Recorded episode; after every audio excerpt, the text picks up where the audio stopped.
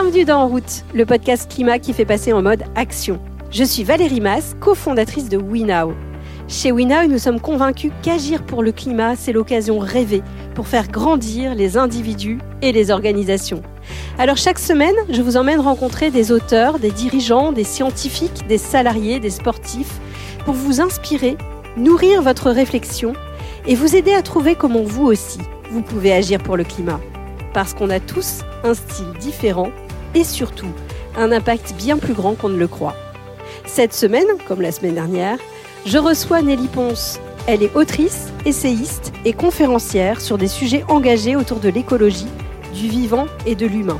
Son dernier livre s'intitule Océan plastique, qui clôt une enquête de trois ans qu'elle a menée, où elle livre les différents leviers que nous pouvons actionner pour sortir de cette crise écologique majeure.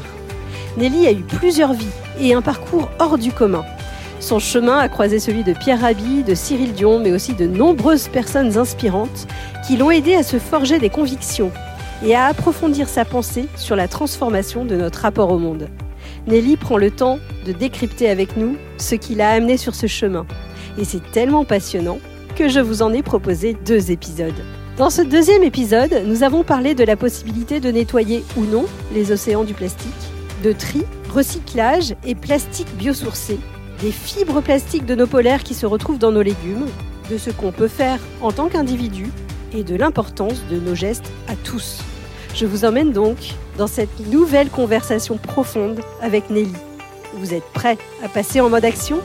Alors, en route alors, on apprend des choses passionnantes dans ton livre. Moi, j'ai découvert que l'origine du plastique, alors il y a plusieurs origines, euh, mais, mais il y en a une qui viendrait du billard. On est dans l'époque euh, 19e siècle, les grands salons, euh, les jeux de salon se développent et notamment le billard. Les boules sont faites en ivoire. Et c'est aussi une époque où on utilise énormément l'ivoire et les écailles de tortue de manière générale et on commence à craindre un petit peu pour l'extinction euh, de certaines espèces.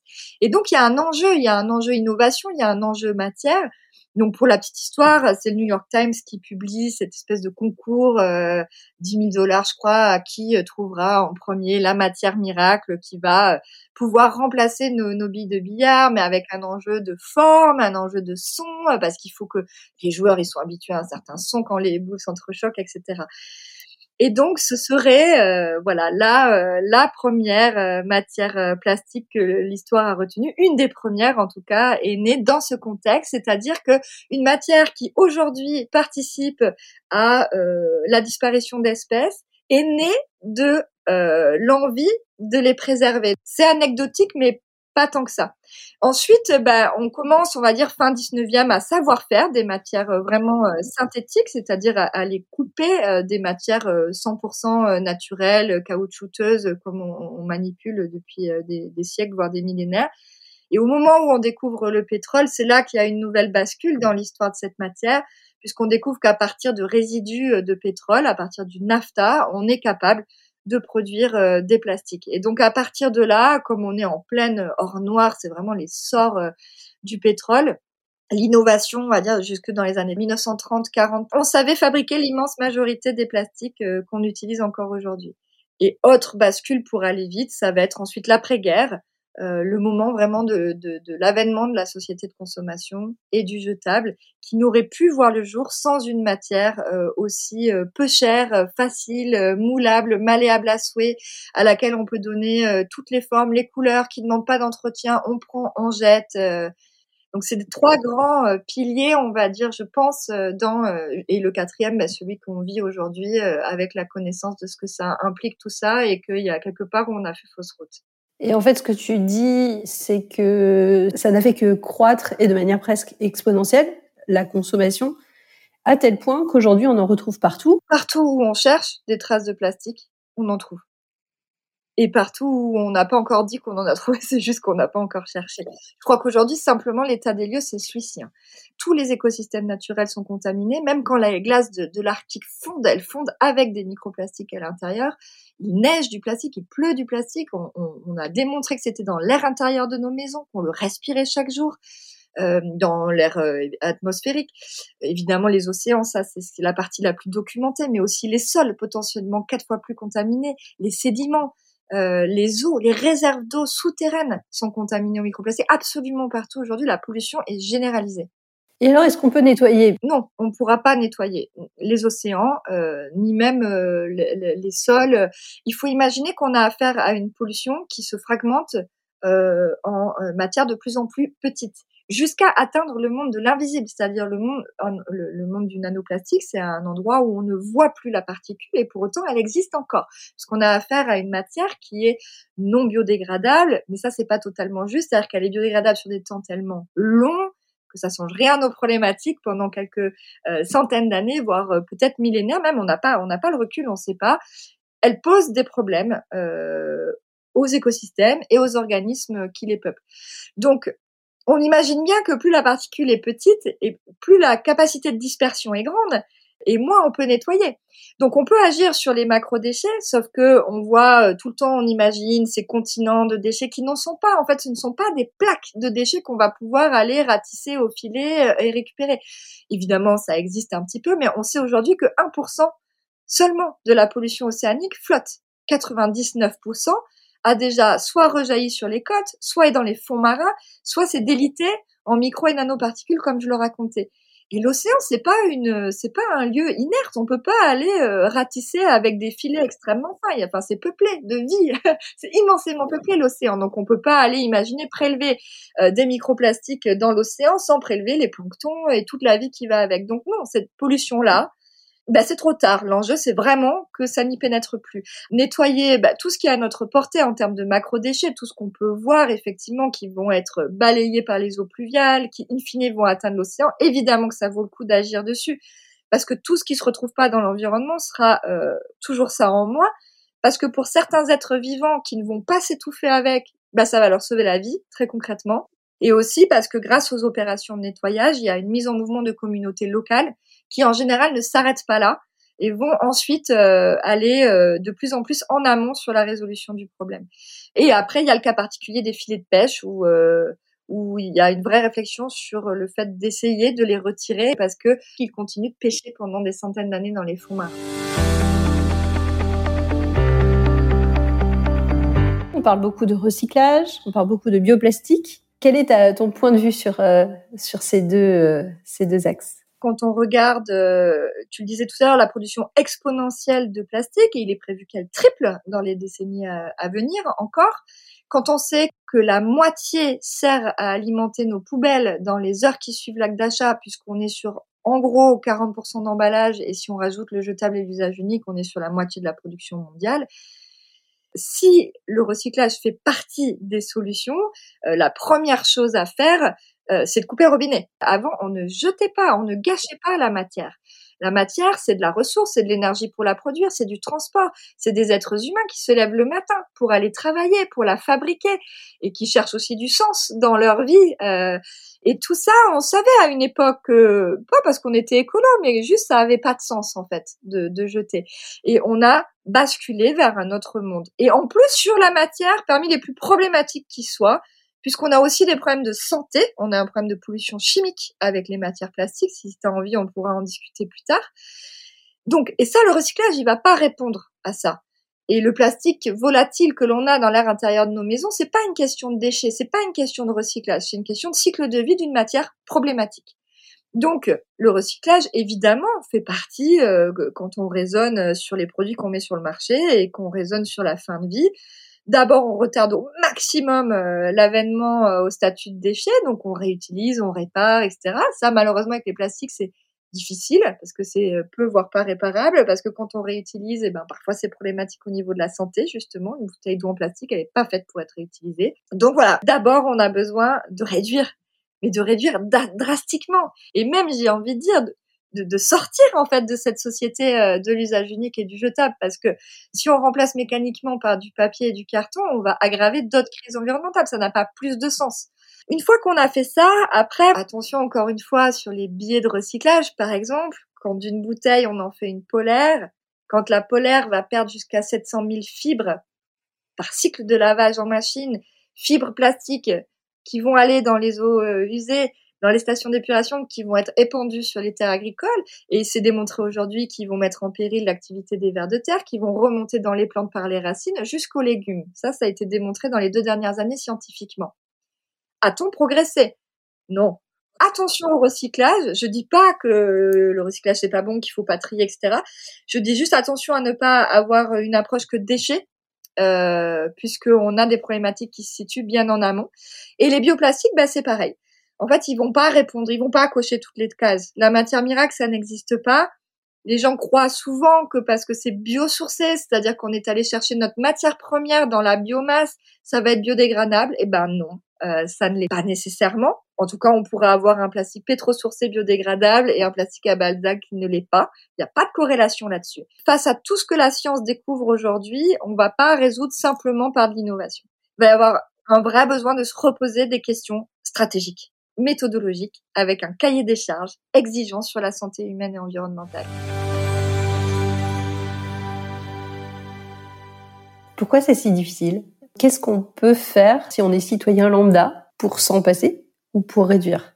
Alors le citoyen lambda, euh, il, peut agir très concrètement, notamment sur deux domaines importants qui sont euh, la cuisine et la salle de bain. Grand consommateur de plastique euh, jetable, il va y trouver un bénéfice immédiat. Là, j'étais à Montbrison la semaine dernière. Les familles témoignaient avoir eu un gain de 850 euros par an en réduisant leurs déchets. Pas que plastique, mais dans les déchets, les plastiques sont quand même particulièrement problématiques. Donc le citoyen, il a une capacité d'agir immédiate sur toute cette dimension justement qu'on disait tout à l'heure, refuser euh, l'usage unique, réduire euh, purement et simplement sa consommation, essayer de réutiliser, d'aller vers du vrac, euh, la seconde main, etc. Après, il y a un moment où le citoyen va aussi se heurter à la dimension beaucoup plus collective et systémique du sujet. Par exemple, un des apports non négligeables des microplastiques sur la planète en termes de pollution vient de, des pneus de nos voitures, de l'abrasion, des plaquettes de frein et des pneus.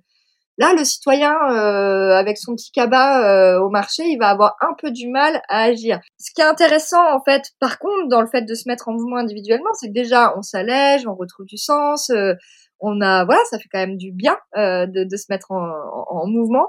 Et cette mise en mouvement va aussi nous aider à comprendre là où s'arrête l'individuel là où commence le collectif. Et donc là où commence la lutte politique, clairement. Euh, et la pression que l'on doit mettre euh, sur nos politiques, sur nos industriels, pour qu'il y ait des secteurs entiers qui se bougent euh, les fesses. moi, je trouve que c'est toujours intéressant parce que l'individu qui a envie, par exemple, qui va être très animé par le fait que ben, il faudrait revenir à de la consigne en verre pour réutilisation, hein, pas pour recyclage, et qu'il n'en existe pas sur son territoire, et ben certains citoyens qui ont commencé par réduire euh, leurs déchets se sont mis à créer de la consigne. Euh, D'autres ont ouvert un magasin vrac. Et puis à force qu'il y ait des consignes et des magasins vrac, et ben les, les, les ONG euh, qui portent les plaidoyers euh, citoyens au niveau national, etc., vont avoir plus de poids, euh, plus d'impact, etc. Et un autre va avoir envie, par exemple, d'agir sur l'obsolescence programmée, parce que c'est un vrai sujet. Euh, on dit il faut réutiliser, réparer, mais il n'y a rien qui est fait pour. Aujourd'hui, on vit dans un monde où, au contraire, tout est fait pour être jeté. Donc, il y a plein de sujets comme ça qui sont au-delà du, geste individuel, mais dont un individu peut se saisir dans une, une, envie d'agir, on va dire, plus collective. Tu finis ton livre avec une, une, réflexion sur réinventer la culture. À ton avis, ça passe par quoi? Ça passe par ces petits gestes, par ces changements individuels, par euh, par les ONG Comment on réinvente Comment on change Comment on ralentit aussi, puisque tout est lié Eh bien, en vrai, je ne sais pas. Il n'y a pas grand monde qui sait, sinon on n'en serait pas vraiment là. Euh, je crois qu'on expérimente tous euh, là où on est. Là où j'en suis aujourd'hui de ma réflexion, c'est encore une fois, c'est systémique, c'est-à-dire c'est pas d'abord l'individu agit, puis il a un impact sur le global, ou d'abord il y a une loi qui aide à sensibiliser les citoyens qui va agir. Moi, je crois que tout ça, c'est interconnecté, c'est entremêlé. Euh, il y a besoin de se réapproprier l'action locale très fortement, mais sans jamais perdre de vue qu'on a besoin aussi aujourd'hui de stratégies qui soient nationales et internationales. Du coup, j'ai envie de dire que comme tout est important, parce que c'est difficile d'avoir un changement collectif si on a des individus qui sont pas animés par ce nouveau projet de société. Et pour être animé par un projet de société, on a aussi besoin de se mettre en mouvement en acceptant nos imperfections, nos incohérences, euh, en, en, acceptant que par moment, bah, on est coincé et que pour cette chose-là, bah, on a besoin d'un pneu en plastique, euh, etc. Et donc, moi, j'ai envie de dire que pour ceux qui cherchent leur place, parce qu'il y en a beaucoup aujourd'hui, c'est pas forcément de réfléchir en termes de où est-ce que c'est le plus pertinent, parce que je crois qu'il faut faire feu de tout bois euh, à tous les endroits. C'est de se dire plutôt où est-ce que moi je suis bon, euh, où est-ce que moi j'ai un peut avoir un impact et y aller. Et un artiste, euh, il faut pas forcément qu'il arrête de danser. Ou non, ben un artiste, si lui son talent c'est de danser et que lui d'un coup il a envie de participer à cette bataille culturelle, à ce changement de société, ben peut-être c'est par sa danse qu'il va arriver à transmettre des choses. Il sera bien meilleur danseur que ce qui sera peut-être juriste en train de faire du plaidoyer au niveau du Parlement européen. Et pourtant on a besoin du juriste qui fait du plaidoyer au niveau du Parlement européen. Voilà, la seule chose que j'ai envie de dire c'est ça, mais aussi sans perdre de vue par contre qu'il y a besoin de repolitiser l'action parce que pour le coup, de manière éparse individuelle, on voit bien que ça suffit pas pour l'instant à faire changement de société. Il y a vraiment une place euh, à prendre aussi sur euh, sur le fait de repolitiser nos actions. Ouais. Nelly, on arrive à la fin du podcast. J'ai quelques questions rapides à te poser que je pose régulièrement à la fin du podcast. Qu'est-ce qui te garde motivé? On, sait que les militants euh, peuvent euh, être fatigués au bout d'un moment, euh, et puis surtout de voir que eux, ils, deviennent de plus en plus experts, de plus en plus, ils font de plus en plus d'efforts, et de voir le reste du monde pas forcément au même niveau. Qu'est-ce qui toi te remotive chaque jour? J'ai effectivement des, grands moments d'épuisement et de, et de parfois même perte de morale, c'est clair. Mon fils, sa génération, les générations à venir, l'humilité, euh, ça aide quand on désespère parce que en fait euh, ça repose pas sur enfin personne ne va sauver le monde euh, à lui tout seul. Se dire bah on n'est pas seul on est en réseau on est quand même de plus en plus nombreux. Et puis aussi d'arrêter de se poser la question de la fin de l'histoire j'aime beaucoup la phrase de Vandana Shiva qui répondait à des jeunes désespérés sur un événement où j'étais il y a pas longtemps et qui leur a dit mais l'espoir ça s'achète pas dans un magasin. Ça se cultive au quotidien. Et donc, ben, moi, ce qui m'aide, c'est de cultiver le, la beauté de l'action, la relation aux autres, revenir à des choses simples et puis l'énergie repart, quoi. Est-ce qu'il y a un conseil qu'on t'a donné ou que tu as expérimenté au cours de ta vie que tu aimerais partager parce que tu trouves que c'est vraiment utile? Eh ben, je crois que justement, j'ai pas du tout, du tout envie de donner de conseils parce que on vit dans un monde où on est euh, surchargé de ce qu'on doit ou devrait faire euh, pour aller mieux dans ce sens-là ou dans ce sens-là. Et je crois qu'aujourd'hui, ça crée, euh, ça participe à l'inertie parce que c'est trop. Donc, peut-être pas de conseils. Je pense que chacun sait à peu près où il en est ou peut peut-être prendre le temps d'essayer de voir où il en est. Et comme on disait tout à l'heure, aucune mise en mouvement individuelle n'est vaine dans le monde d'aujourd'hui et chacun trouvera sa propre manière de le faire. Et dernière question, est-ce qu'il y a quelqu'un que tu aimerais entendre au micro de ce podcast? Oui, figure-toi que à l'Université de la Terre à l'UNESCO, j'ai entendu cinq minutes Damien Deville parler, qui est euh, géographe et anthropologue. Et alors, euh, j'ai été saisie par ce qu'il racontait. Je trouve qu'il a un propos extrêmement riche, humble et très intéressant. Et je pense que ça serait quelqu'un de parfait pour ton podcast. Génial. Un grand merci Nelly. C'était passionnant. Je crois que je te réinviterai. merci à toi Valérie. Merci Nelly, c'était vraiment passionnant. Je retiens de notre deuxième épisode trois idées fortes. La première, c'est que l'espoir se cultive au quotidien. La deuxième, c'est que quand on lave nos polaires, eh ben, les fibres plastiques qui s'en détachent peuvent finir dans nos légumes. Et franchement, ça fait réfléchir à la fois sur les choix que nous faisons en matière d'habits, mais aussi en matière de lessive.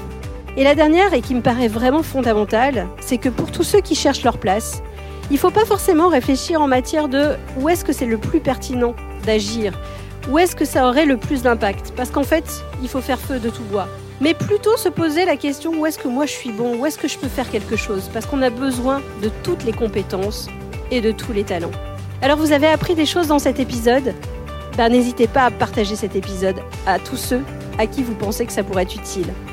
Vous pouvez également retrouver tous les autres épisodes sur notre site web www.wenow.com. À la semaine prochaine!